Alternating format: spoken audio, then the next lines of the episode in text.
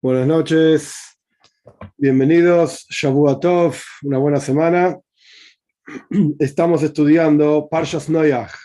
Estamos casi hacia el final de la segunda Parsha de la Toira, viendo los versículos de adentro, las diferentes historias y cuestiones.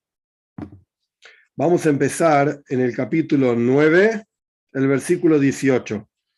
La última clase terminamos básicamente con toda la historia del diluvio. Hoy vamos a comenzar con otras historias de la Parsha. Vamos a ver, no sé si hoy vamos a terminar toda la Parsha o a lo sumo, la clase que viene terminamos con todo el resto de la Parsha. Vamos a empezar. Capítulo 9, versículo 18. Y fueron los hijos de Noyach, que salieron del arca, Shem, Beham, Vayofes. Shem, Ham y Yofes, así se llamaban. Beham u y Ham era el padre de Knoan. Estos eran los nombres de las personas. ¿Por qué justamente menciona a Ham como padre de Knoan? Rashi explica, por cuanto más adelante la Parsha nos va a contar una historia que ocurrió con Ham y con Knan. Entonces acá la Torah nos dice, ojo, hay una conexión entre Ham y Knan. Ham era el padre de Knan. Vamos a ver una discusión entre nuestros sabios exactamente con quién ocurre esta historia. Un segundito. Vamos a ver una discusión con quién ocurre esta historia. Que vamos a ver en un minutito, si con Ham o con Knan. Sea como fuere, era necesario que sepamos quiénes son estos personajes. Por eso dice que Ham era el padre de Knan. 19. Estos tres eran los hijos de Noyach, y de ellos se esparció, digamos, toda la tierra, salió, ellos eran los patriarcas de toda la tierra, por supuesto que Noyach también era el patriarca, porque era el padre de ellos tres, pero la cuestión es que estos son los, es el comienzo de toda la humanidad. Versículo 20. Vayochel Noyach ish ho vaita korem. La palabra Vayogel en general se traduce como comienzo. Comenzó Noyah a ser una persona de la tierra, o sea que trabajaba la tierra y plantó un viñedo. Rashi traduce la palabra Vayogel, lo saca de las explicaciones de nuestros sabios, que surge de la palabra Joil. Joil en hebreo significa mundano. Es decir, Vayogel Noyah. Noyah se mundanizó, por así decir, se hizo mundano a sí mismo ¿Por qué se hizo mundano a sí mismo? Porque lo primero que plantó era un viñedo para hacer vino. O sea, primero que nada hay que pensar, uno planta una, una ramita de, un viñedo y no es que al, otro día tiene vino, pueden pasar años. Así que el, momento exacto en que pasa cada uno de los eventos que vamos a ver ahora en la toira, no es inmediatamente uno después del otro, plantó un viñedo, se emborrachó. Ey, pará, entre que plantas un viñedo y te emborrachás, pasan unos cuantos, cuantos años. La cuestión es que Rashi se pregunta de las palabras de nuestros sabios de dónde sacó una hoja, una, perdón, una rama para hacer un viñedo. Si se habían muerto todas las plantas y todas las cosas después de un diluvio de un año entero, etc. Nuestros sabios explican que Noyaj trajo partes de un viñedo al arca, se la guardó en el arca y durante un año, no sé qué hizo, lo puso en un vasito con agua, lo que sea. El punto es que salió del arca y lo primero que hizo fue plantar un viñedo. Y esta es la causa de que se mundanizó. Lo primero que se te ocurre hacer en la vida es, después de salir al, mundo, digamos, un nuevo mundo entero que estaba vacío, etcétera, ¿qué quiero? Vino. Quiero vino, quiero emborracharme.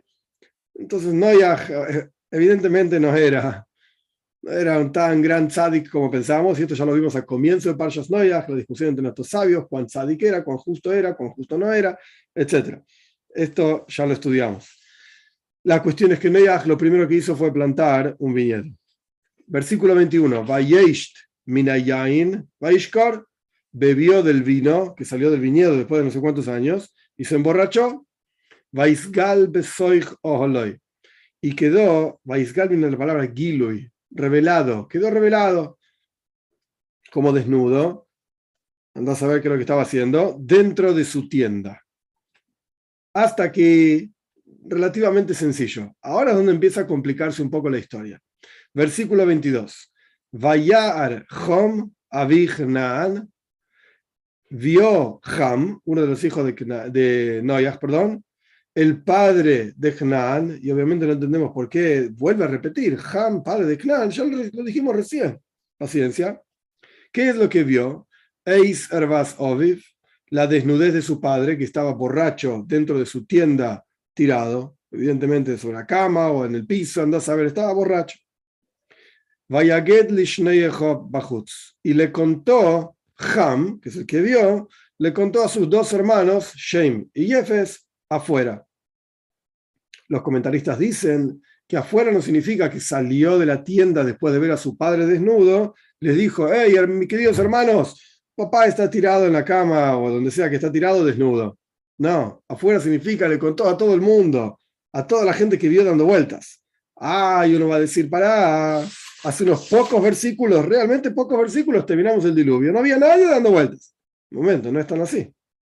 De vuelta, plantó un viñedo, pasaron qué sé yo cuántos años, y recién después bebió el vino de este viñedo. Entonces, entre que plantó el viñedo y se emborrachó, de vuelta, pasaron unos cuantos años y más adelante, no vamos a leer los detalles porque no, no vale la pena detenernos tanto, pero más adelante vamos a ver que los hijos de Noé empezaron a tener hijos, hijos acá, hijos allá, montones de hijos. Y de hecho toda la humanidad se armó a partir de ellos. Entonces evidentemente había un montón de gente dando vueltas, no sabría decir cuántas, pero había unos cuantos dando vueltas, todos obviamente parientes de Noyaj, Noyaj era el abuelo, bisabuelo, lo que sea, de todos los personajes que estaban dando vueltas por ahí, obviamente, nosotros todos los seres humanos somos descendientes de Noyaj también. Pero si alguien me habla a mí de Noyaj, yo no lo siento como algo personal, cercano. Si me hablan de mis padres, me hablan de, mis abuelos, que hasta ahí yo conocí, mis bisabuelos no los conocí, la guerra y etcétera, etcétera. Me toca también. Hey, me estás hablando de mi abuelo, es algo muy cercano a mí, muy personal. Pero me hablas de Noyaj, no me significa nada. Pero acá no era tan así. Porque acá, obviamente, estaban todos muy cerca de Noyaj, a pesar de que pasaron años, pero Noyaj era un personaje conocido por todos. Es el Zeide, es el abuelo de todos. Abuelo, bisabuelo, tatarabuelo, lo que corresponda.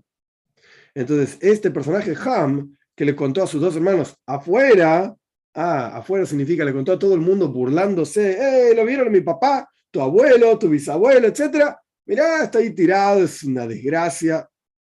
Esto es lo que hizo Ham. Muy bien.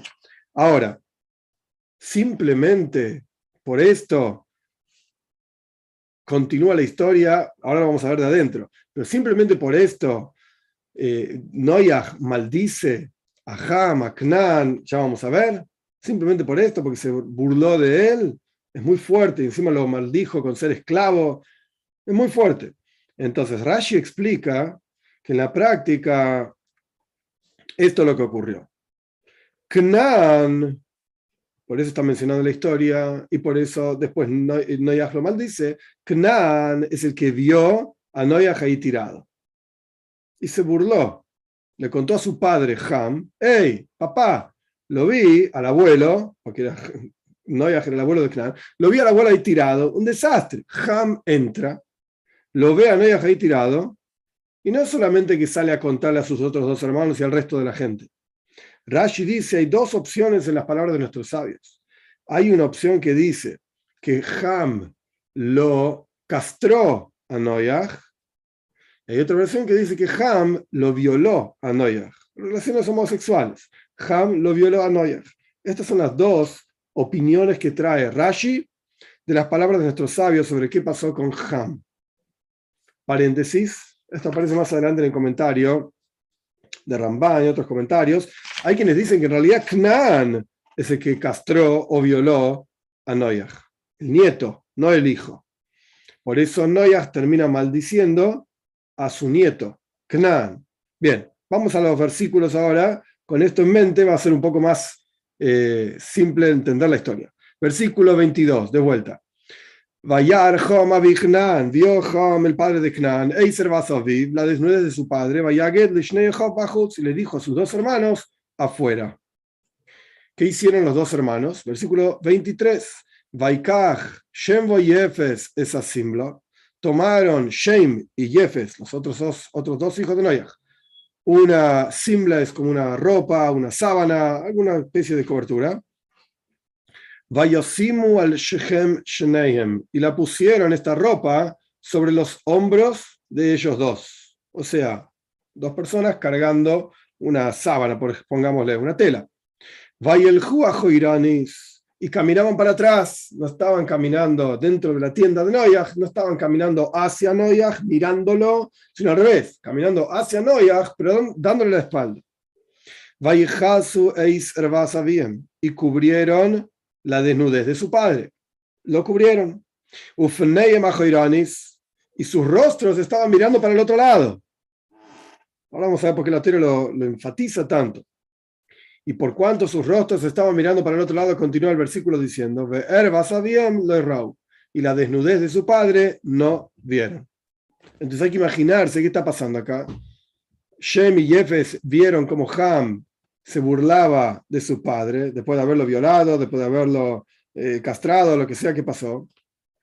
Ellos vieron la necesidad de ir a cubrir a su padre, que estaba ahí desgraciado, tirado en la tienda, caminando para atrás con una sábana y cubriéndolo a Noyaj. Y mientras lo cubrían a Noyaj, miraban para el otro lado, no miraban a Noyaj para no faltar el respeto a sus padres.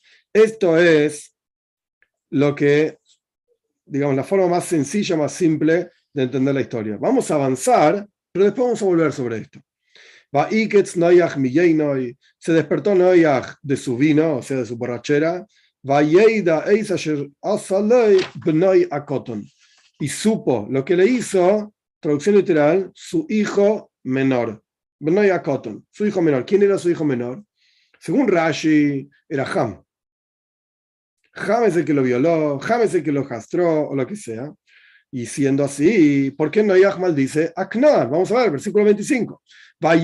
Y dijo Noyaj, después de saber lo que le hizo su hijo pequeño, Orur Knan, maldito sea Knan. Esclavo de esclavos será para sus hermanos. Y después sigue. Ya vamos a seguir, paciencia, vamos a volver para atrás. ¿Por qué Noyaj maldice a Knan? Si al final Ham es el que le hizo daño. Rashi explica que Rashi es el que dice que Ham es el que le hizo daño, porque, entonces ahora Rashi tiene que explicar por qué Noyah maldice a Knan. Según Rashi, Knan era el cuarto hijo de Ham. Esto aparece después en la Toira. Y Noyah dice lo siguiente.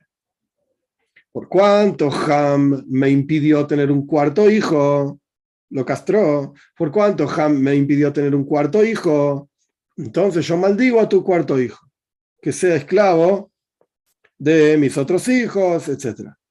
Bien, porque ahora son mis otros hijos los que tienen que ayudarme, servirme, perdón, que yo soy anciano, etcétera, etcétera. Esto es la versión de Rashi, suficiente. Pero hay otras versiones entre nuestros sabios. Hay otra explicación que dice que cuando en el final del versículo 24, que Noach se enteró lo que hizo su hijo pequeño, esto se refiere a Canaán. Fue Canaán el que en realidad lo violó o lo castró a Noach. Y se refiere al hijo menor de Ham, siguiendo la lógica de Rashi, que era el cuarto hijo, el hijo menor de Ham. ¿Y por qué lo llama su hijo menor? Porque hay una regla, que esta regla se aplica a diferentes lugares, es muy interesante en la Toira, ahora no importa los detalles, pero se aplica en varios lugares.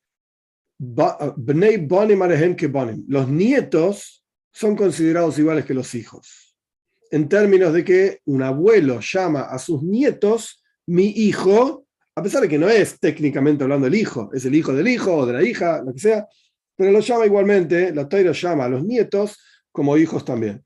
Esto es otra explicación, otra diferente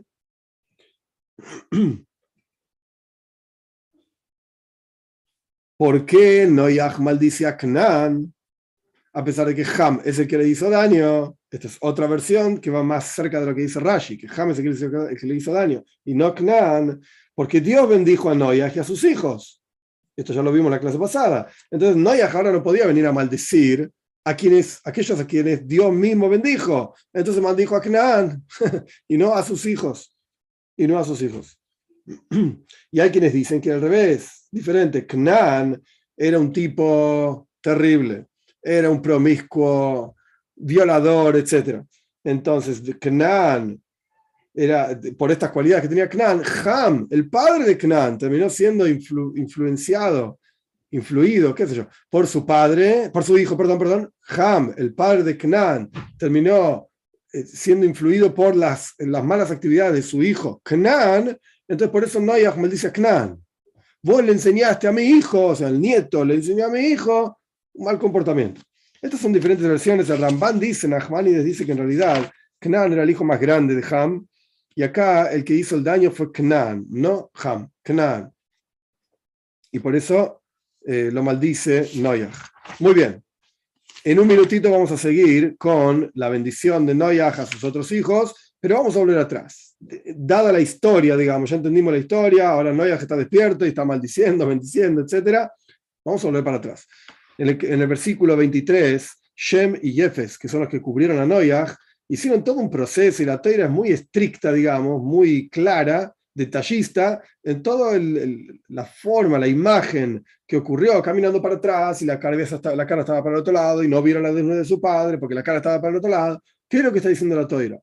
Hay una charla del Rebe relativamente larga sobre este tema que trae una enseñanza de Baal Shem Y sin entrar en todos los detalles del, lugar en el Talmud, de dónde lo saca y toda la, toda la vuelta de la cosa, pero con esa, esta historia del Baal acá explica el Rebe qué está pasando con Shem y Yefes. ¿Qué dice Baal Shem No es una historia de las fantásticas de Baal es una enseñanza. ¿Cuál es la enseñanza del Baal Shem Tov? Dice, cuando uno ve algo negativo en otra persona, es una prueba de que uno mismo tiene esa cosa negativa.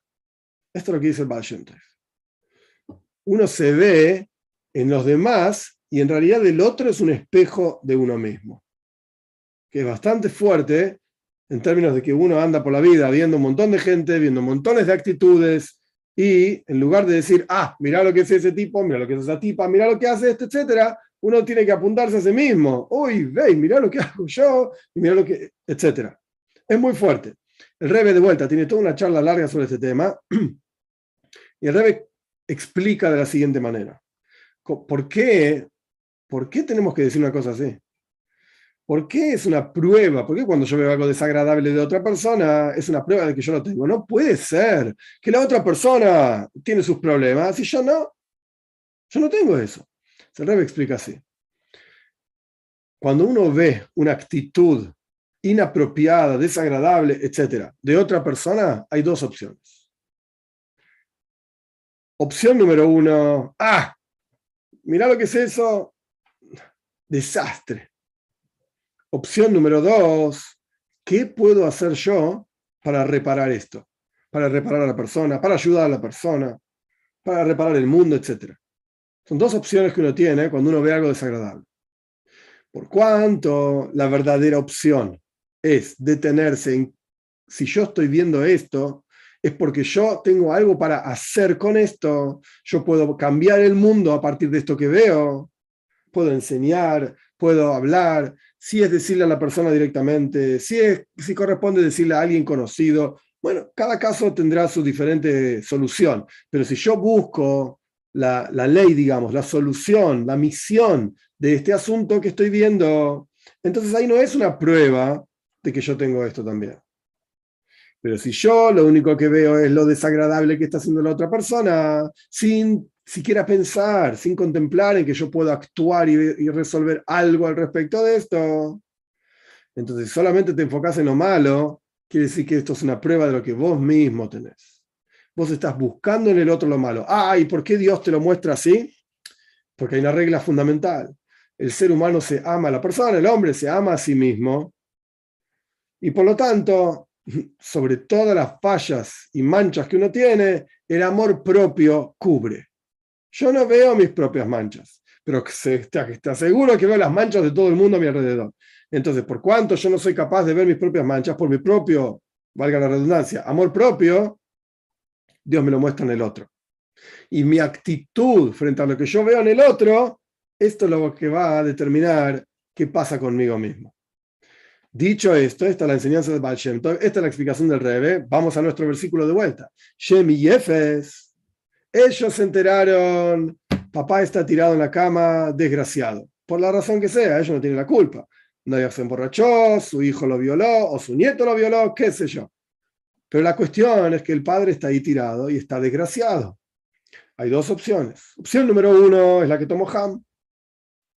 O Knan, cualquiera de los dos, ya, ya, expliqué los comentaristas. Lo voy a violar, lo voy a castrar, así no tiene más hijos. De hecho, Rashi mismo trae de los comentaristas de otros lugares, de otros comentaristas, Rashi de nuestros sabios, Rashi trae que Ham estaba re molesto, porque evidentemente en algún momento se iba a morir Noyag, y cuando Noyag se muera, el mundo entero se va a dividir en tres personas, Ham, Shem y Yafes, tres hijos de Noyag. Nos corresponde, che, ¿qué te dejó tus padres cuando me dejaron el mundo entero? No me dejó una casita acá y un departamentito, me dejó el mundo entero. Y si no, va a tener un cuarto hijo. Mm, entonces el mundo entero hay que dividirlo en cuatro. Hasta ahora había que dividirlo en tres. Ahora son cuatro. No, yo lo voy a castrar. Así no tiene más hijos. Y yo me quedo con un tercio del mundo. No me alcanza un cuarto del mundo. Ni un quinto, ni un sexto. Del mundo entero. ¿Cuánto tiene que ser la ambición de una persona? No me alcanza un, cuarto. Yo quiero un tercio. Esta es la explicación que Rashi trae de nuestros sabios de por qué eh, Ham lo termina, lo termina castrando. La cuestión es que esa es una opción. Ham tomó su, su libre, con su libre albedrío, hizo lo que hizo a partir de lo que su hijo le contó, según como Rashi explica. Shem y Jefes, ellos, ellos tomaron otra decisión, ellos tomaron otro camino. ¿Qué podemos hacer para ayudar en la situación, resolverlo? Obviamente no va a cambiar las cosas, si está castrado, está castrado y otra cosa. Pero, ¿qué podemos hacer para ayudar? Ok, se les ocurrió cubrirlo, digamos que eso era lo adecuado en ese momento, no lo sé, tampoco la historia da demasiados detalles al respecto, pero la cuestión es que esto es lo que ellos pensaron, ¿qué podemos hacer para resolver esto, para ayudar, para cortar con la desgracia de nuestro padre? Fueron lo cubrieron. Y por eso la toira enfatiza varias veces, vamos a leer el versículo de vuelta, tomaron Shem y Efes la ropa, la, tela, lo que sea, y lo pusieron sobre los hombros de ellos y caminaron para atrás. No querían caminar para adelante, porque obviamente caminas para adelante y ves lo que, estás, lo que está delante tuyo. Y cubrieron la desnudez de su padre y sus rostros estaban para atrás y la desnudez del padre no vieron. ¿Qué está enfatizando la toya? Se estaban caminando para atrás, ya sé que no vieron. No, no, no. La toya nos está dando esta enseñanza ellos no querían ver, en el buen sentido, no querían ver la desnudez de su padre. No eran tontos. Han les dijo perfectamente lo que estaba pasando. Che, lo dejé ahí a papá tirado y ya le, le corté. ellos sabían perfecto lo que estaba pasando. Pero no querían quedarse con el enfoque negativo de la realidad, sino que con el enfoque, digamos, legal, alágico, ¿Qué podemos hacer al respecto? ¿Cómo podemos ayudar? Avanzamos. Noyaj, entonces, versículo 25, ya lo leímos. Noyaj maldice a Canaán para que sea esclavo. Versículo 26. Vayoimer, dijo Noyaj, Boru Hashem Elokei Shem. Bendito es Dios, el Señor de Shem. Todos los judíos, ¿por qué se llaman semitas? Entre paréntesis, los árabes también. ¿Por qué se llaman semitas? Porque somos descendientes de Shem.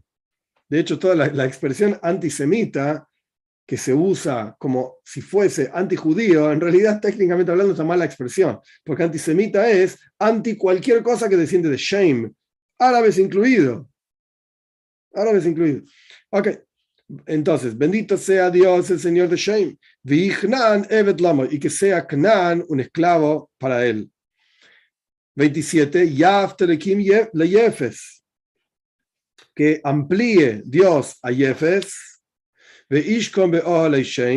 y que resida en las tiendas de Shem, o sea, que Dios resida en las tiendas de Shem, y que sea Knan un esclavo de ellos. Como ya explicamos, las diferentes versiones sobre si, si por qué maldijo a Knan.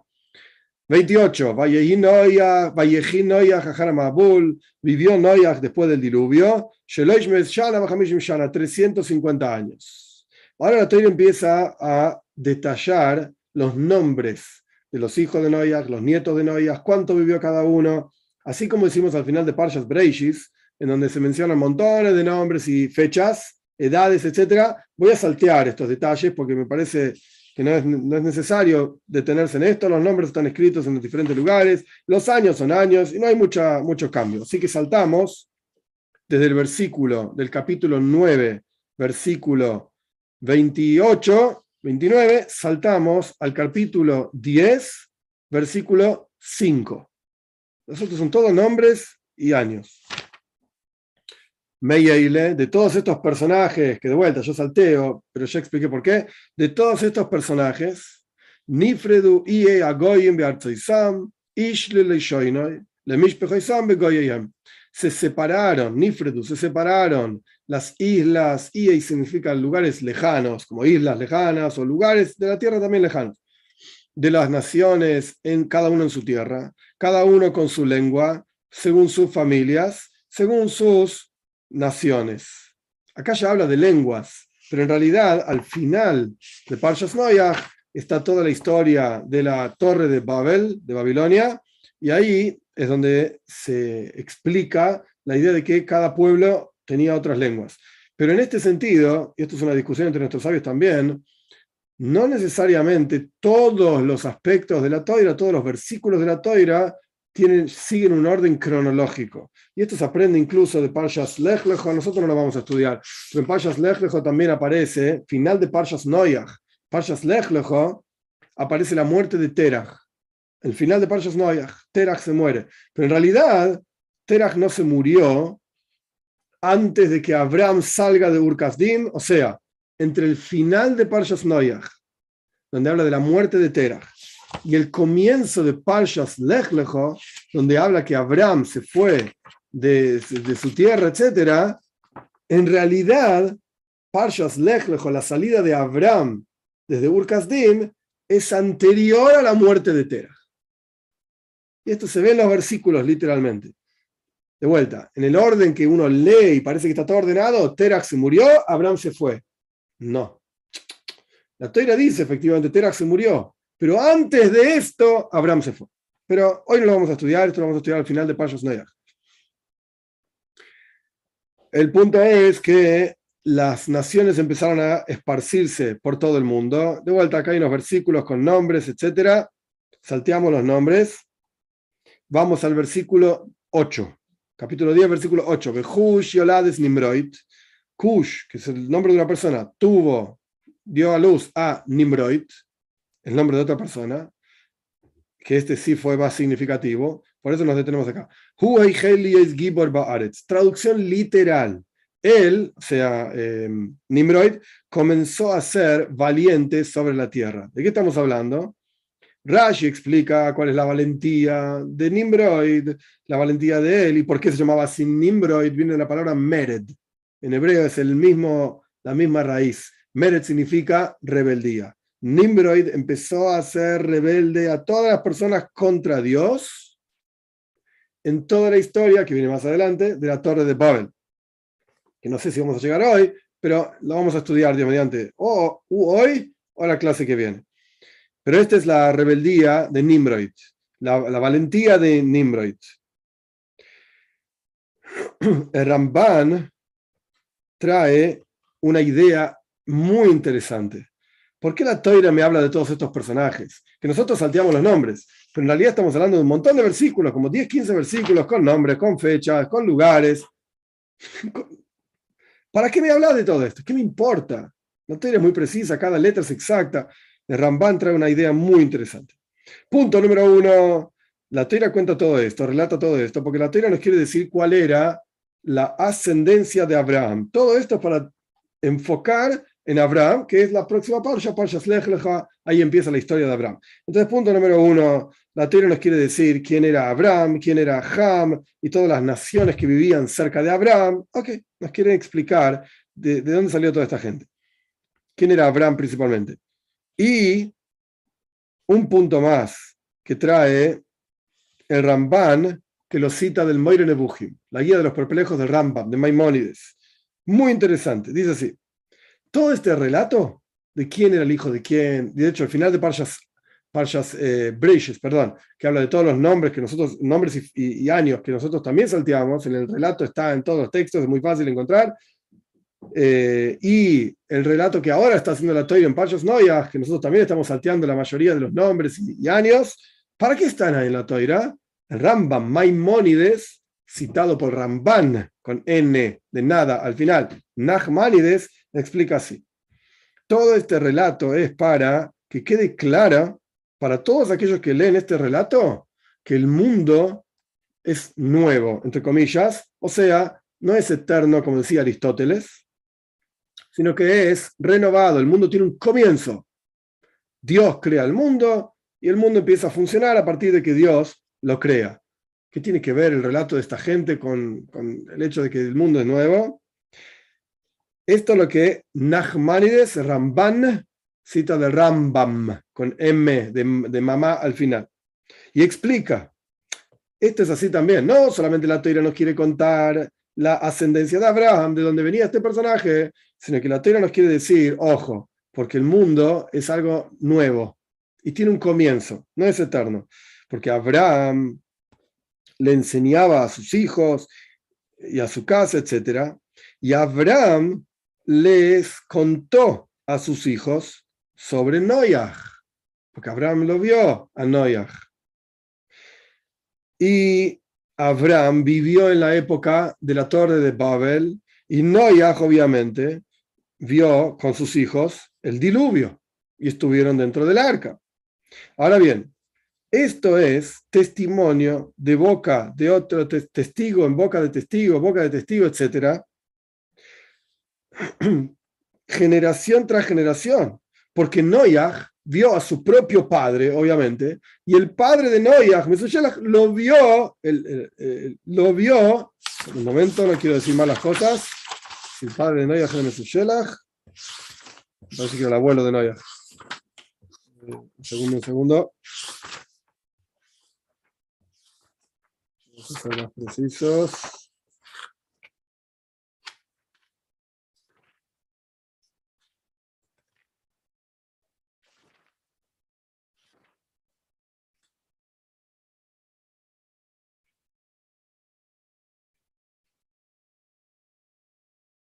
Lemech era el padre de Noyach, no Mesushelach. Mesushelach era el abuelo de Noyach. Noyach lo vio a su padre y su padre lo vio al primer hombre, Adam Arishon, que era obviamente testimonio de primera mano de que Dios me creó a mí. Yo soy, entre comillas, el hijo de Dios. Dios me formó a mí, soy el primer hombre. Este primer hombre le contó a Lemech, pues, hubo varios personajes, Lemech, no importa, y este, este hombre le contó a Noach, a su propio hijo, hey, yo lo vi al primer hombre que fue creado por la mano de Dios. Y Noach dijo, yo, mi papá me dijo, y así sucesivamente generación tras generación. E y Yaakov vieron a Shem, que era el hijo de Noach, que estuvo en el arca. Entonces Yitzhak y Yaakov le preguntaron, che, escuché que hubo un diluvio acá. ¿Qué onda, eh? ¿Verdad esto no? Sí, dijo Shem. yo estaba en el arca. Yo mismo estaba allá adentro. Y Jacob le contó todo esto a los que bajaron a Mitzrayim, a Egipto, y también a Paro y le contó, y a todas las personas de la generación. Jacob contó, yo lo, lo conocí a Shem, que Shem estuvo adentro del arca. No me vengas a decir a mí que no hubo diluvio. Y así las personas en cada generación conocen de sus padres cuatro y cinco generaciones, dice Ramban. Interesante, ¿eh? hay que ver cuántos años vivía la gente. Ramban vivió setenta y algo de años. Eh, la gente no vivía tanto, pero cuatro o cinco, cuatro o cinco generaciones atrás le cuentan los padres a sus hijos de todas las historias y todo lo que pasó en sus generaciones. Quiere decir que ¿por qué la Torah relata todo esto? Para que nosotros sepamos que de boca en boca, generación tras generación, se fue pasando la información de, uno, el mundo empezó un día, dos, hubo un tipo que se llamaba Adam, que Dios mismo lo creó, y generación tras generación para atrás fue pasando ese relato de boca en boca, y hubo un diluvio, y hubo un montón de tipos que estuvieron ahí en el, en el arca, en el diluvio, y, vivieron todo esto, literalmente. Ok, esto es, así explica Ramban, nuestro, nuestro versículo. Después, al respecto de la, la valentía, digamos, de Nimrod, el Ramban explica interesante que este personaje, Nimrod, fue el primero que estableció un reinado. Él es el que empezó a gobernar por sobre la gente y estableció, bueno, acá el que manda soy yo. Antes de esto, no había alguien que se, que se ponga, digamos, por encima de los demás y diga yo soy el que manda y todo el mundo va a seguir lo que yo diga, etc. Por eso continúa el versículo 9. Esta es la explicación de Ramban. Nimrod era un valiente cazador con Z frente a Dios. Al Kenya Omar, por eso la gente dice que Nimrod como Nimrod, un valiente eh, cazador frente a Dios. Rashi dice, ¿qué cazador? ¿Que andaba cazando animales? No, cazaba a la gente y las confundía para que se rebelen contra Dios. Por eso, sobre cada persona que hace eh, maldades o que se revela contra Dios, la gente dice, ah, ves, como Nimrod.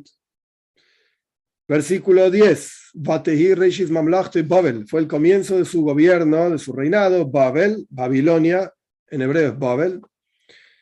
Ve'erech, Ve'akad, Ve'jalnes, son diferentes nombres, Ve'eretz Shinar, la tierra de Shinar. Ok, continúa el, los diferentes nombres y nada, nada que me necesiten a mí para explicar. Todo esto sigue hasta explicar los límites de la tierra de Canaán, que en la práctica después va a terminar siendo la tierra de Israel. Un segundito que vamos a ver hasta dónde salteamos.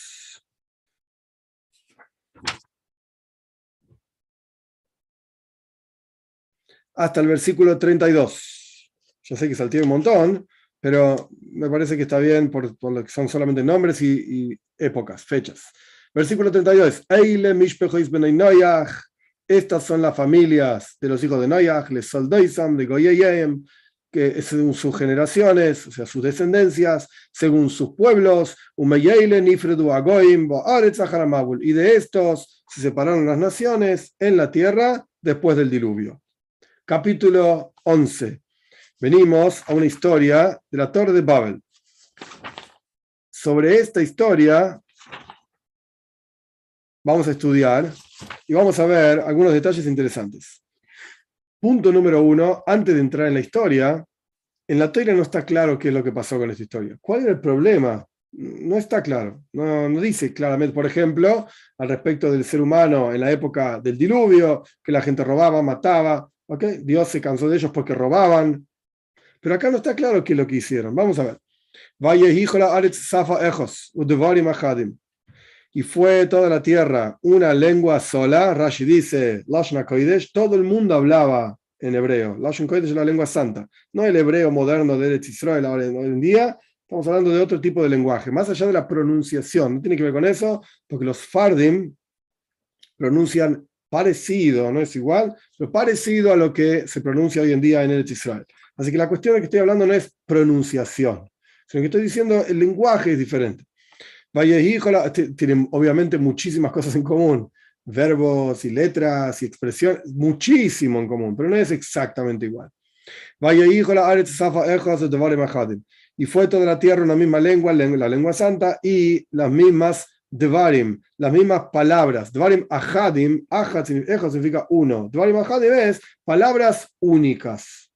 ¿De qué estamos hablando? Rashi dice, todas las personas de esa época se juntaron, por eso ahadim eran únicas, se juntaron con el mismo, la misma intención y dijeron, no es justo que Dios elija para él los mundos supremos y nos deja a nosotros en la tierra vamos a subir hasta él y vamos a hacer guerra con él.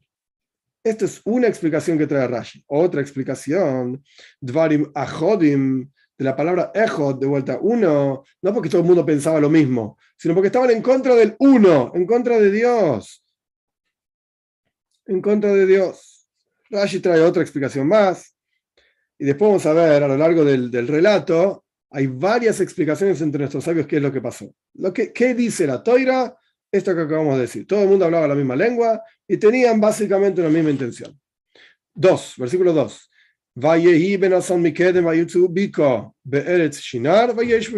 Y fue cuando viajaron desde el este, encontraron un valle, Bika es un lugar profundo, en la tierra de Shinar, y se asentaron ahí. O sea, todos los seres humanos estaban todos asentados ahí. ¿Cuántos eran? No sé decir, pero unos cuantos. No nos olvidemos, entre, como ya dije antes, entre que Noah salió del arca, plantó la, plantita, después de hacer todos los sacrificios que hizo, y pasaron años.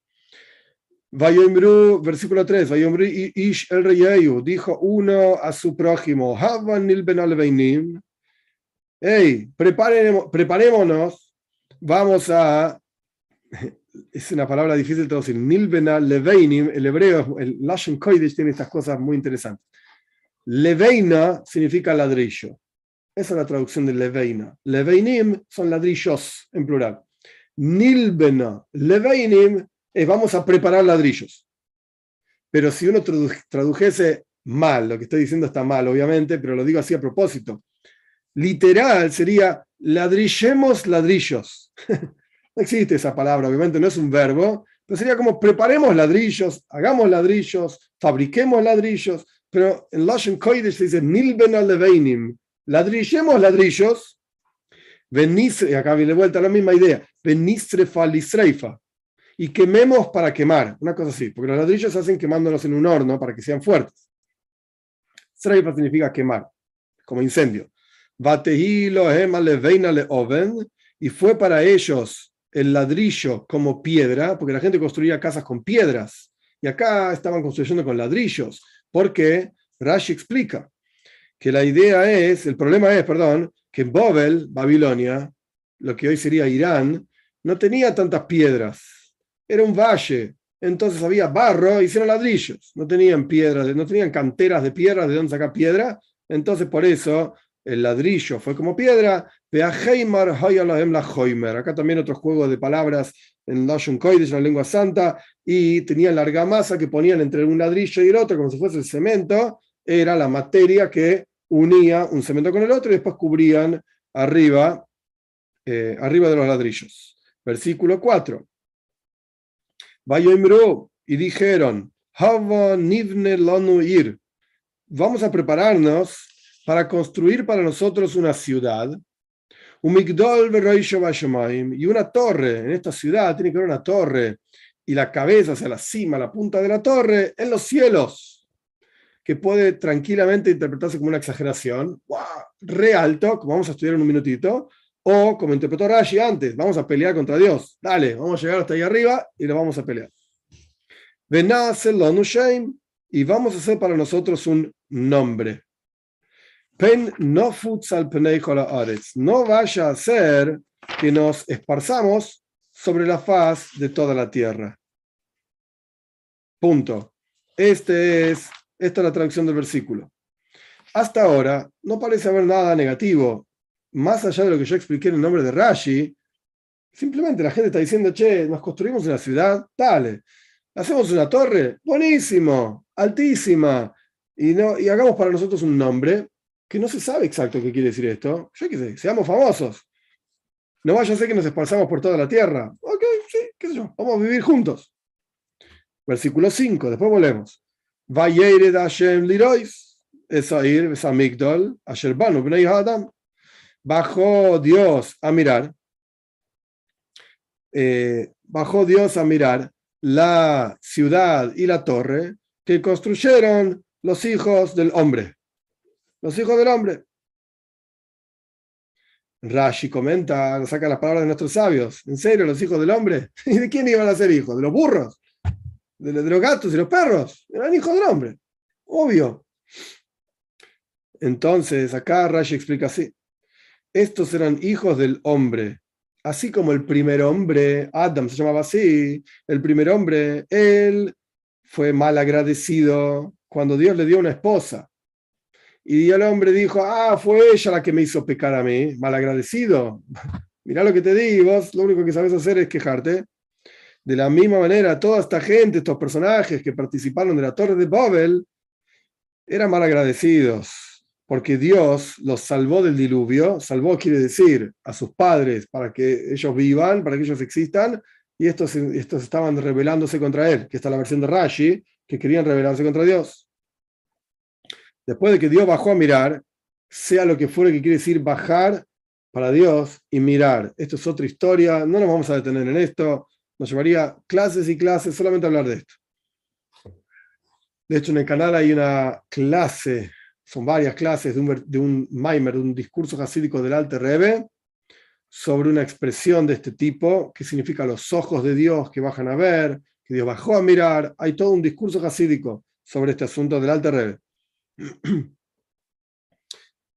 Versículo 6. Hashem, dijo Dios, Hein Amechot, de Sofo Ajas, he aquí, estos son un pueblo y, un, y, una lengua, le julan para todos, hay una misma lengua. Desde Agilom la sois. Y esto es lo que los llevó a comenzar a hacer esta ciudad y esta torre y qué sé yo.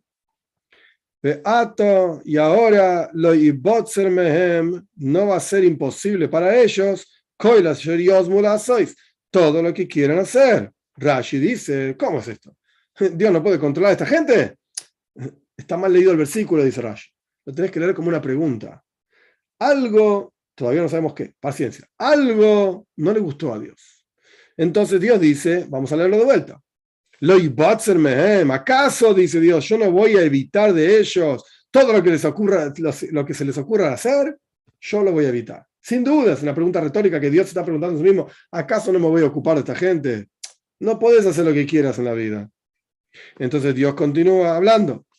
Siete. Y aquí vamos a bajar. Antes dijo en el versículo 5, Dios bajó a mirar. Y ahora está diciendo, bajemos en plural, Rashi dice, está hablando con su Beis está hablando con su juzgado. De la misma manera que Rashi explica, nace Adam Betzalmel hagamos al hombre a nuestra imagen y semejanza. Acá pasa lo mismo. Nerda, bajemos, venablo sham sefasam, y confundamos ahí sus lenguas. Para que no escuchen un hombre la lengua de su prójimo. Versículo 8. Los esparció Dios a ellos de ahí sobre la faz de toda la tierra y eh, pararon, cortaron, digamos, de construir la ciudad. Versículo 9. Al Ken Babel, por eso el nombre de este lugar es Babel. Kisham Bola, la Shem se porque ahí mezcló Babel, Bola, es la misma idea Así explica Rashi. Ahí Hashem confundió la, em, la lengua de toda la tierra. Y ahí, de ahí los esparció Dios sobre la faz de toda la tierra. Después la Toira, versículos 10, 11, etc., continúa con un montón de otros nombres y fechas. Nosotros vamos a volver para atrás, pero no vamos a leer todos los nombres y fechas, Después vamos a saltear unos cuantos, pero primero vamos a volver atrás. Esta es la historia de la Torre de Babel, de la, de, la Torre de Babilonia. Y no sabemos cuál es el problema. No se entiende muy bien cuál es el problema. Hay varias explicaciones de nuestros sabios. Las de Rashi ya las, ya las trajimos. Ya las trajimos.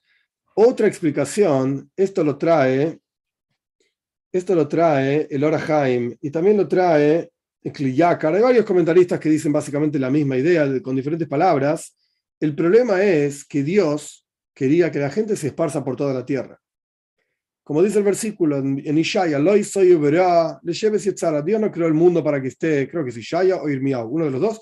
Dios no creó el mundo para que esté eh, vacío, desordenado, confuso, etcétera, sino que para que esté asentado. Y ahí la gente, ¿qué hicieron? Todos se juntaron en el mismo lugar. De hecho, ellos dijeron, vamos a hacer para nosotros una ciudad. No vaya a ser que nos esparzamos, en el versículo 4, no, no vaya a ser que nos esparzamos por toda la tierra. Esto no está bueno. Queremos estar todos juntos. Pero esta no era la intención divina. Por eso encontramos que no es que Dios los destruyó. En la época del diluvio, Dios acabó con todo el mundo por, todos los problemas que tenía el mundo en ese momento. Pero en esta época, a pesar de que a Dios no le pareció bien toda esta historia, no los mató a todos. ¿Por qué? Porque había ahdus, había unión entre ellos. Todo lo contrario, ellos quieren estar todos juntos, todos pegoteados. No era la intención divina por la razón que sea. De hecho, ahora no lo tengo acá frente mío, pero el Orahaim tiene este lenguaje. No lo marqué acá, pero el, el Orahaim dice, por la razón que sea, Dios quiere que estemos todos esparcidos. todos esparcidos. Por eso no le pareció bien toda esta cuestión. Esta es la versión del Orahaim. Ya estudiamos Rashi, pelear con Dios, y ya estudiamos el Orahaim. El Sforno, Rebiovadio de Sforno, aproximadamente en 1350, 1400 en Italia, Sforno justamente, él dice que acá el problema era Avoida Zara. Ellos querían hacer idolatría. Toda esta cosa de hacerse de un nombre, un nombre significa un nombre de idolatría, para que esta torre esté clara y conocida por todos los seres humanos, porque va a ser muy, muy alta, entonces todo el mundo la va a mirar y va a saber, ahí van a colocar una Avoida Zara, una idolatría, y esta torre va a ser el Dios de los dioses, el Señor de los dioses.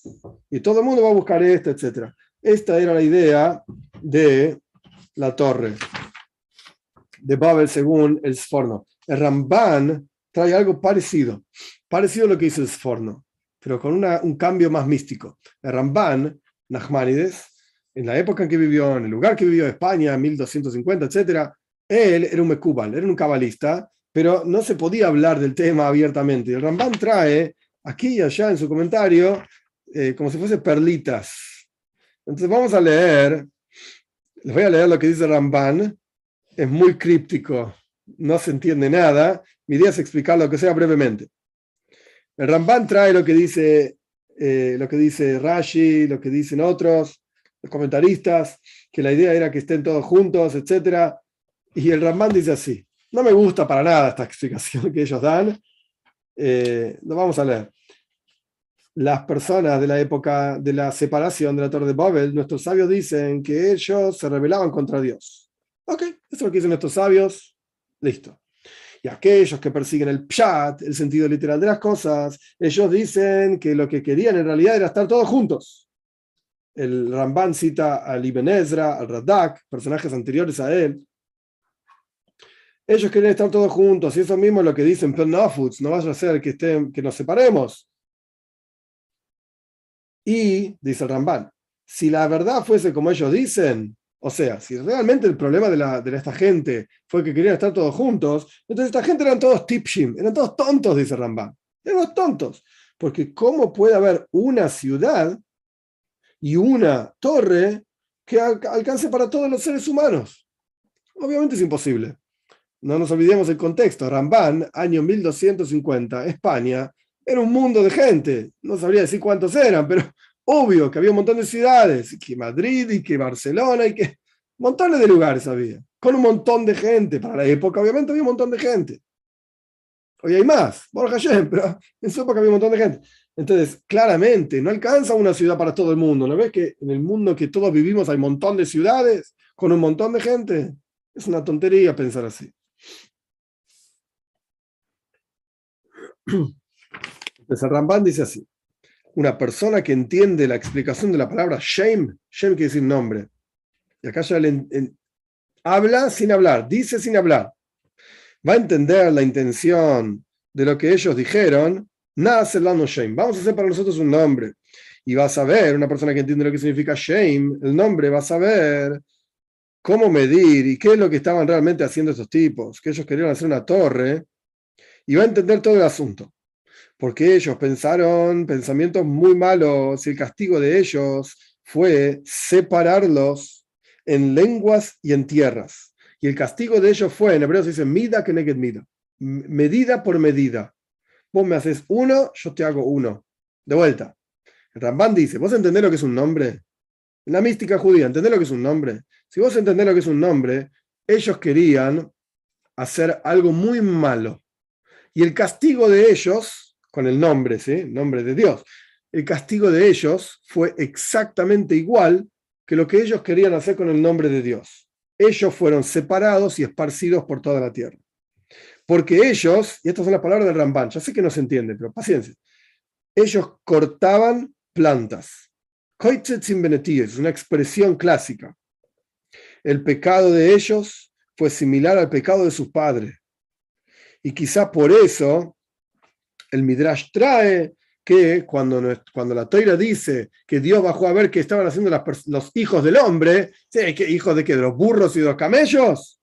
Hijos del primer hombre. el primer hombre también era Koitzet Pinetiois, cortaba plantaciones. Punto. Eso es todo Ramban. Sigue el texto propiamente dicho, pero esto es el contenido de lo que dice Ramban. ¿De qué está hablando Ramban? Ramban está diciendo algo muy interesante. El nombre del cual se refiere acá es el nombre de Dios. El nombre de Dios está sobre toda la tierra. Todo el universo pertenece a Dios. Y su nombre, sin entrar en todos los detalles de la mística, porque no es el momento ahora ni la forma, etc. Pero el nombre de Dios es una herramienta divina para la creación del universo entero. Esta gente de la época del dilu de, de la torre de Babel, perdón, ellos lo que querían hacer era separar a Dios de la tierra. Y decir, Dios, andate vos a tu cielo, sé feliz con tu mundo, con tus cosas, el mundo material es para nosotros. Separamos a Dios del mundo. Déjalo. No es necesario decir que no existe Dios. Que haga lo que quiera. A mí no me importa Dios. Separamos al nombre de Dios, de vuelta, una herramienta de la creación, separamos al nombre de Dios del resto del mundo. ¿Cuál fue el castigo de ellos? Ah, vos, dijo Dios, ¿no? ¿Vos me, me querés separar a mí del mundo? Yo te voy a separar a vos. Este fue el castigo que ellos tuvieron. La separación y, ser esparcidos por todos lados.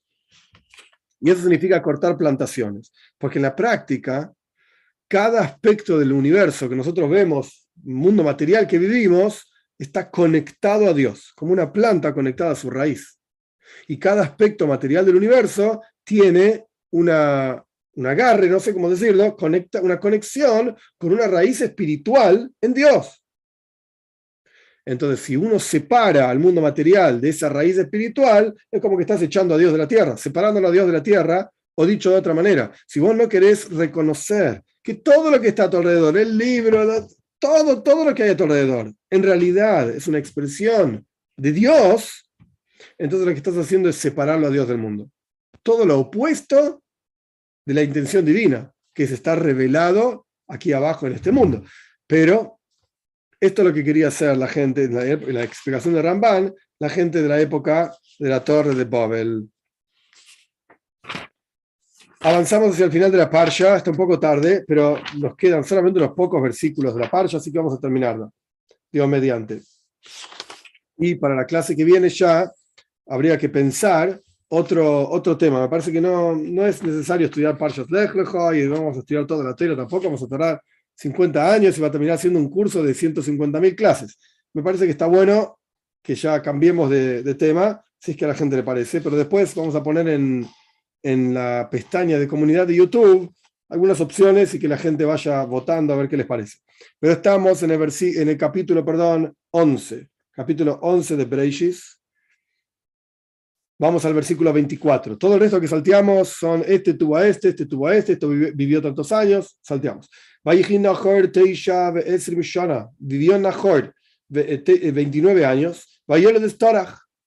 Y tuvo a Torach, Terach es una cuestión sintáctica, porque se llama Torach acá, se llama Terach, pero eh, la sintaxis del Lashon Kodesh es así.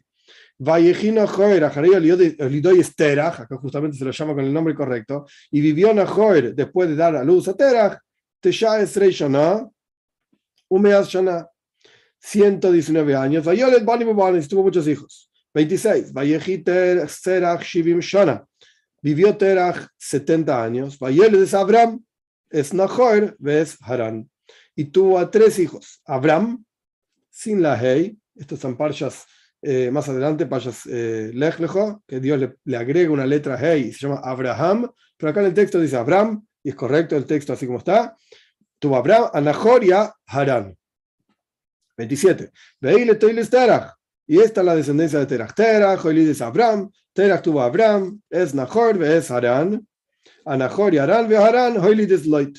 Y Harán tuvo a Loit, sobrino de Abraham. 28. Vayomas Harán al Preiterach Oviv. Murió Harán, uno de los hermanos de Abraham. Traducción literal sobre el rostro de Terach, su padre, pero quiere decir en vida de su padre Terach en la tierra de, su nacimiento, en Ur Sobre esto hay una discusión gigante entre Ramban y otros personajes sobre dónde nació realmente eh, Terach y y Abraham, etc. Ramban es largo, largo, largo. Ramban explica que en realidad Terach, eh, perdón, Abraham no nació en Urkasdim, el versículo dice, y donde nació, está hablando de Harán, está hablando de Terach, de Abraham, y murió Harán, en donde vivía Terach, en la tierra donde nació, en Urkasdim, no nació en Urkasdim. Y el Ramban de vuelta es largo, no, no vale la pena ahora leer todo el comentario, pero explica claramente que en realidad Abraham nació en Aram, en lo que sería hoy Siria, por ahí, al norte de Israel, Siria, Irak, por ahí. Eh, ahí nació Abraham. ¿Y por qué acá dice que nació en Ur-Kasdim? Ur-Kasdim es un horno. Ur es fuego y Kasdim es como, es como un horno. Porque hay una historia famosa, no voy a contar toda la historia, pero está conocida en varios lugares, que Nimrod lo quiso matar a Abraham. ¿Por qué Nimrod lo quiso matar a Abraham? Porque Abraham constantemente hablaba de que hay un Dios, uno solo, y Nimrod se consideraba a sí mismo Dios, o incluso tenían, eran paganos, tenían otros dioses, etc. Entonces Nimrod lo tiró a Abraham en un horno ardiente, Ur-Kasdim. Abraham salió vivo de este horno y terminó yéndose a la tierra de Canaán. Y cuando a Harán le preguntaron, ¿vos estás con Nimrod?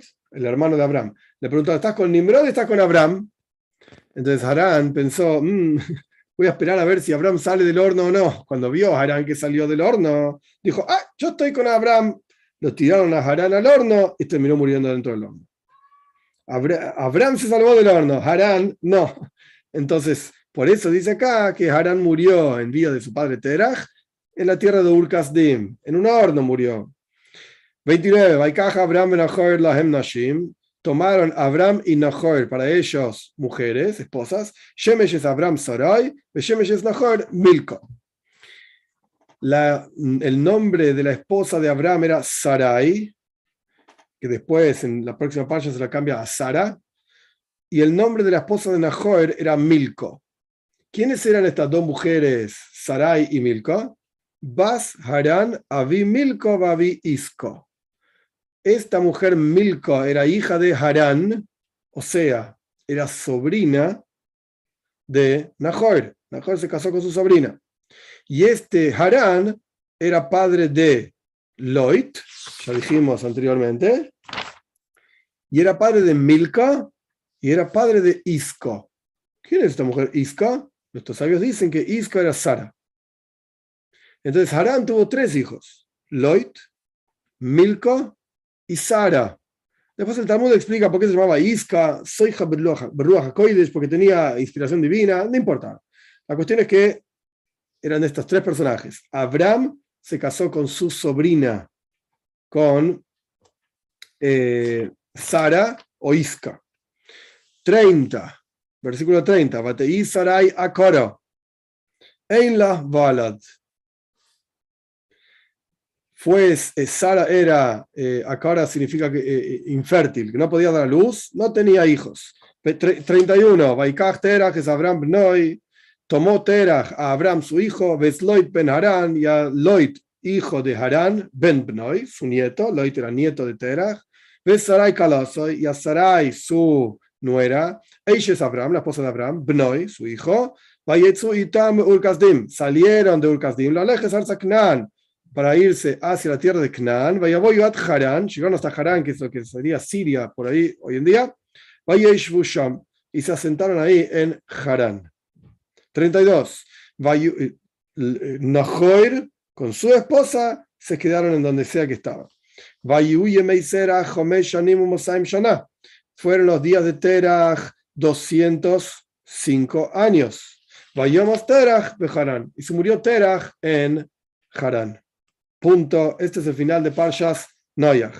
Como yo expliqué anteriormente, vamos a leer el comentario de Rashi ahora, para darle un cierre, digamos, a la Parsha. El resto de los asuntos creo que son claros en sí mismos, no necesitan comentario. Rashi explica sobre el versículo 32, que es el último versículo en esta Parsha. ¿Cuándo se murió Terach en Harán? Suena, como dije antes, repito nada más, cuando uno lee el texto versículo, capítulo 11, versículo 32, se murió Terach, continúa en Parshas Lech Lecho, versículo, eh, capítulo 12, versículo 1. Le dijo Dios a Abraham, lej, me arcejo, andate de tu tierra y, bla, bla, bla. Suena que fue después de que se murió Terah. No. Rashi explica así. Murió Terah en Harán después de que Abraham salió de Harán. Y llegó a la tierra de Canaán y estuvo ahí más de 60 años. Ahí es cuando se murió Terah. Pero el versículo está escrito antes de que pase todo esto, antes de que Abraham pase 60 años en la tierra de Canaán. ¿Cómo sabes? Porque está escrito, Abraham tenía 75 años cuando salió de Harán. 75 años cuando salió de Harán. Esto es Parshas Lech 75 años. Y Terah tenía 70 años cuando nació Abraham. Esto lo vimos anteriormente. Versículo versículo 26 del capítulo 11. Teras tenía 70 años cuando lo tuvo Abraham. He aquí, entonces, 145 años tenía Terah cuando salió Abraham de Harán. Si Abraham tenía 75 años cuando salió de Harán y Terah tenía 70 años cuando nació Abraham, ¿ok? Hace la suma, 145 años tenía Terah cuando Abraham se fue de Harán pero acabamos de decir que Terach vivió 205 años. Versículo 32, fueron los días de Terach, 205 años. Mm. Entonces, evidentemente, cuando Abraham se va de Harán, Terach tenía 145 años. Y Terach vivió un montón de años más. Cuando se murió tenía 205 años. Quedaban de sus años muchísimos, dice Rashi. ¿Y por qué la Toira dice que se murió Terach?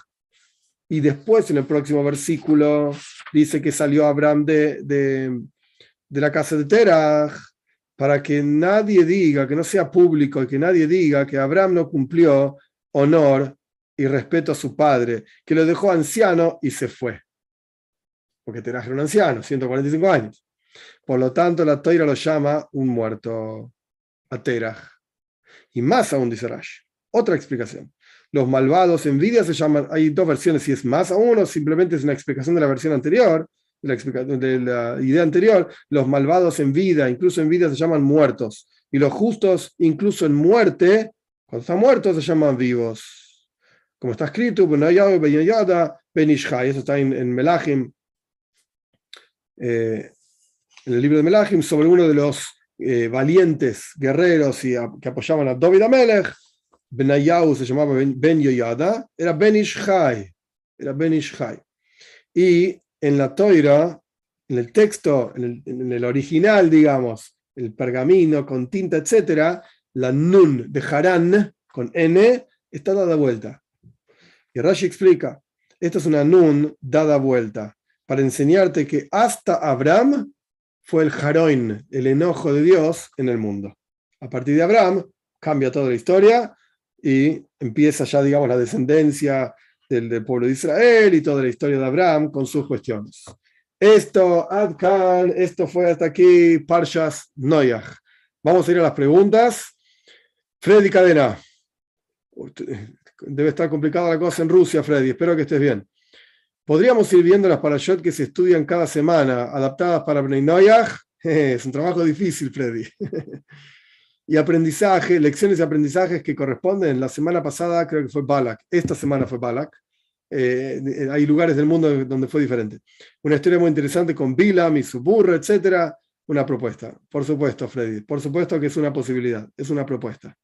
Eh, genera mucho trabajo, pero es una propuesta. Un segundo, que vemos las preguntas en YouTube. Un minutito.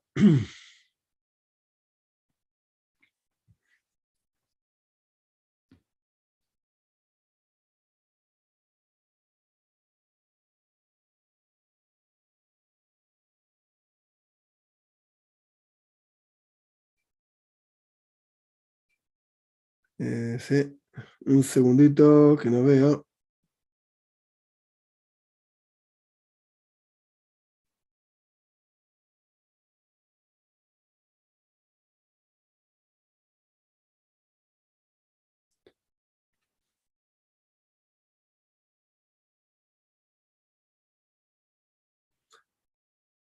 No me queda claro que Knan haya influenciado a su padre Ham. ¿No es al revés? Eso pregunta César Burgos. Ok, el comentario Kli Yakar trae esta idea, es una opción que él trae, trae varias opciones. Pero sí, los hijos también tenemos influencia sobre nuestros padres. Sin duda, sin duda. Jesús Benavides, muchas gracias por el apoyo. Muy apreciado. Eh, Eiber tenía en consideración por su padre.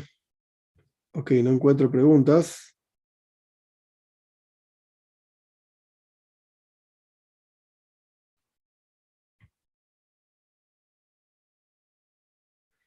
Digi Vega pregunta, si Nimrod fue el que empezó a, crear a dioses, no, no fue el que empezó, no, creía en las estrellas, etcétera, el cual se, el cual se creía Dios, pienso que desde acá comenzó la idolatría, no, la idolatría comienza en realidad, eh, ya lo vimos en, en Parshas Breishis, cuando estudiamos esto un montón, con Hanoch. Hanoch es el que empieza la idolatría, no, no Nimrod.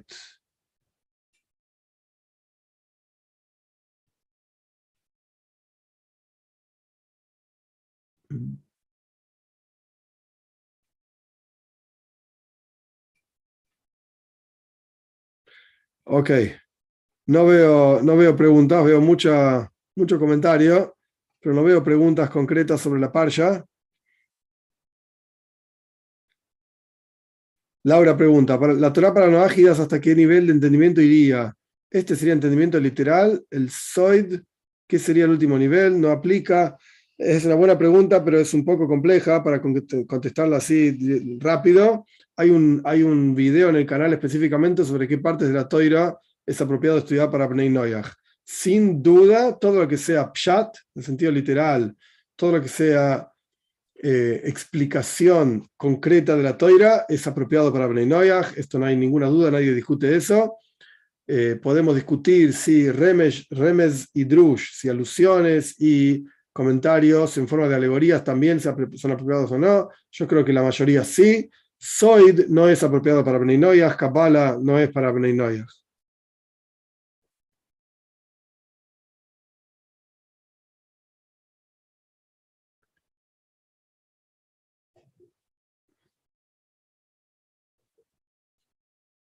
Sabrina pregunta, el libro de Crónicas, recién cuando lo vi y venía el texto, ¿podemos estudiar en algún momento? El libro de Crónicas es, es largo y esto es algo muy personal, es un poco aburrido porque es uno después del otro, uno después del otro, uno después del otro y montones de historias que no están claras exacto cuál es cada, cada, historia. Levi me dice acá, gracias Rab, todos saludos de Binyamin. Levi, querido. Saúl Miguel pregunta, ¿qué es un Bnei Noyach? Es una excelente pregunta, Saúl. La respuesta es que Bnei Noyach somos todos los seres humanos, sin excepción. Justamente terminamos de estudiar Parshas Noyach, y esto se refiere eh, a todos los seres humanos descendemos de Noyach. Pero en la ley judía, en los textos judíos, etcétera, se llaman Bnei Noyach a todos aquellos seres humanos que no son judíos. Se les llama Bnei Noyach. No porque los judíos no son Bnei Noyach, también somos Bnei Noyach, pero eh, es una forma de referirse en forma correcta a los no judíos que eh, a los no judíos. Eso significa Bnei. Josh pregunta, ¿por qué ahora se casó con su sobrina? Esto es una práctica prohibida. Es una excelente pregunta, excelente pregunta, pero es, no es una práctica prohibida. Es al revés, que el tío, no, dije bien, está bien, es una práctica, perdón, yo me confundí. Sí, correcto, es una práctica prohibida. La misma pregunta hay sobre Yaakov, se casó con dos hermanas, también está prohibido. Y hay diferentes ideas, diferentes respuestas. La práctica antes de la entrega de la toira, esta es la respuesta más clara, más sencilla, antes de la entrega de la toira no estaba prohibido esto. Recién, a partir de la entrega de la toira, es que aparecen estas prohibiciones. César pregunta, si todo es un reflejo de mis errores o virtudes, ¿qué significan las historias de la Torá? Las historias de la Torá nos vienen, la palabra Torá surge de la palabra Jora'ah. Jora'ah significa enseñanza, Hoiroe, enseñanza. La Torá es un libro de enseñanza, es una guía para vivir la vida en la forma adecuada como Dios quiere según la voluntad de Dios. Entonces, las historias en la toira nos vienen a dar a nosotros enseñanzas para guiar nuestro camino hacia, hacia Dios. Este es el, esto es lo que significa las, las historias de la toira. No es que uno lee la historia y dice, oye, si yo estoy leyendo esto porque yo robo, si yo estoy leyendo esto porque yo soy como la gente del diluvio. No, ahí es otra cuestión. Ahí hay una enseñanza concreta porque uno está leyendo la toira, oirá, enseñanza para aprender. Pero si uno ve a una persona por la calle haciendo esto o aquello, o esto se aplica con muchísima más fuerza a alguien conocido, a alguien cercano, que estoy viendo una actitud concreta que a, que a mí no me gusta. Entonces ahí viene toda la idea de los hijos de Noyag, si, si vieron como Ham, que había que hacer un daño a su padre, etc., o como Shemi Yefes, que había que ayudar al padre. Jorge Guzmán pregunta, ¿cuál es mi punto de vista sobre los Bnei Noyag? Pues no entiendo bien la pregunta, pero estamos esta clase es específica para Bnei Noyag. A pesar de que en la práctica, todo lo que dije en esta clase y en la gran mayoría de las clases anteriores, estudiando la Toira, desde el comienzo de la Toira hasta ahora, también son para judíos. No, mi pregunta si ser sefaradí es 100% judío. Claro que sí. El judaísmo no pasa por la ascendencia, si sos ashkenazí, yo soy ashkenazí, o sefaradí, sino que judaísmo pasa porque tu madre sea judía o porque te hayas convertido en una forma adecuada, en un, lugar ortodoxo, como corresponde, etc. Eso es lo que significa ser judío. A partir de eso, pues hay que ver si sos más relacionado con, con España, es lo que quisiste sefaradí, con la parte de Siria y Arabia y todo esto, que esto se llama Mizrahi, o si sos de la parte de Europa, Ashkenazi, Europa del este, del, oeste. Ire Carme dice, lo que se dice que durante las tres semanas hay que tener cuidado con de Ketev Merari, exactamente a qué ser cuidadoso se refiere. No sé dónde leíste esto, Ire, entiendo de lo que me estás hablando, no estoy haciéndome el tonto, pero me parece que no es la forma correcta de lidiar con, con las tres semanas. No es esa la cuestión. Porque suena... Para esto hay que hacer toda una clase sola sobre esto. No quiero hacerlo, pero eh, Daila Mavin, el que entiende es suficiente para el que entiende. Suena que es algo que está fuera de uno. El problema de las tres semanas no está fuera de nosotros. El problema de las tres semanas está dentro de nosotros. Nuestros sabios dicen que el Beis Hamikdash, el templo fue destruido, el segundo templo por lo menos, fue destruido por sinas hinam, por odio infundido, infundado, perdón odio infundado. Y esta es mi respuesta también para Jorge Guzmán. No sé si esto es lo que preguntaste, Jorge, pero esta es mi respuesta. Eh, odio infundado significa te odio simplemente porque sos diferente que yo o, porque no, o sin razón. Te odio. Porque no sos judío o porque sí sos judío, te odio. Esta es la causa de la destrucción del, del segundo templo. ¿Y por cuánto el templo todavía no fue reconstruido? lamentablemente, significa que la causa que llevó a su destrucción sigue vigente. Seguimos odiándonos infundadamente. Por lo tanto, por lo tanto, ¿qué significan las tres semanas? Miremos adentro de cada uno de nosotros, yo me incluyo a mí mismo, nos miramos para adentro y decimos, ¿qué pasa con mi vida? ¿Cuál es mi enfoque a Bnei ¿Los odio a todos los no judíos porque no son judíos? O mira al revés, si no son judíos, ¿los odio a los judíos porque son judíos? Es exactamente el mismo concepto. Eh, esto es lo que hay que tener cuidado en las tres semanas. Hay que mejorar en este aspecto, hay que mejorarnos a nosotros mismos para dejar de odiarnos tanto y esto automáticamente va a traer la, la construcción del tercer templo pronto en nuestros días.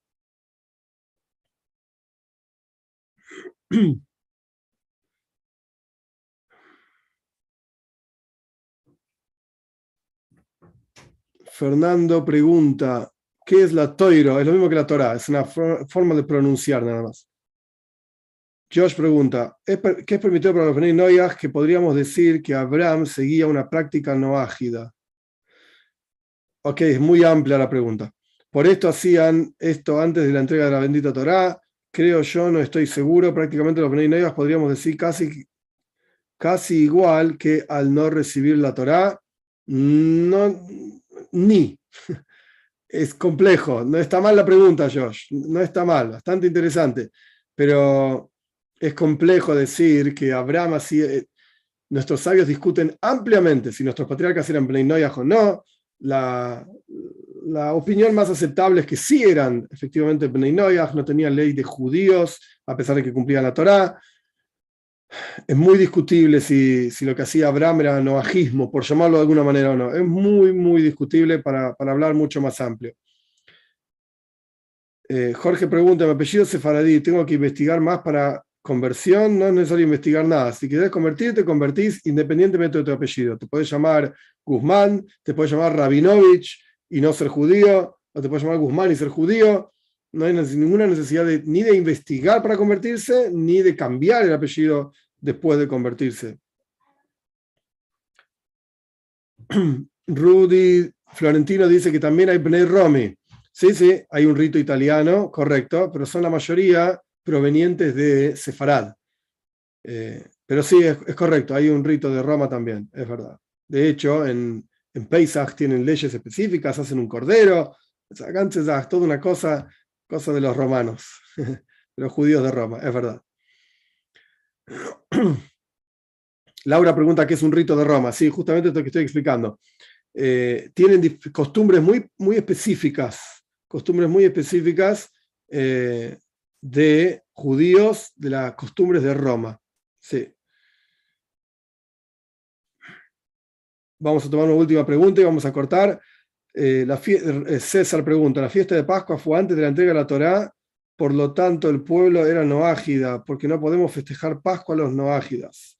Ok, hay que ver a qué te referís con Pascua, si Pesach o no Pesach, pero esto es una discusión en el Talmud las mitzvot, los preceptos que Dios le entrega al pueblo de Israel después o en el momento de la entrega de la toira, en, la gran mayoría de los casos, esto es un asunto complejo en el Talmud mismo, y si no me equivoco, lo estudiamos cuando estudiamos Sanhedrin, la parte del Talmud, en el curso para Bnei Noyach, debe ser el 4 o el 5, em, estudiamos este concepto. Los preceptos que Dios le entregó a los judíos anulan, cortan los preceptos que se cumplían antes de la entrega de la toira los renuevan, excepto uno solo que se llama Gita Noye, que es el, nervio ciático que no se puede comer. Para los judíos, estoy hablando de judíos, es una cuestión amplia eh, en, el, pensamiento talmúdico, no eso sino más, y no corresponde que Noágidas festejen Pesach. No, de ninguna manera.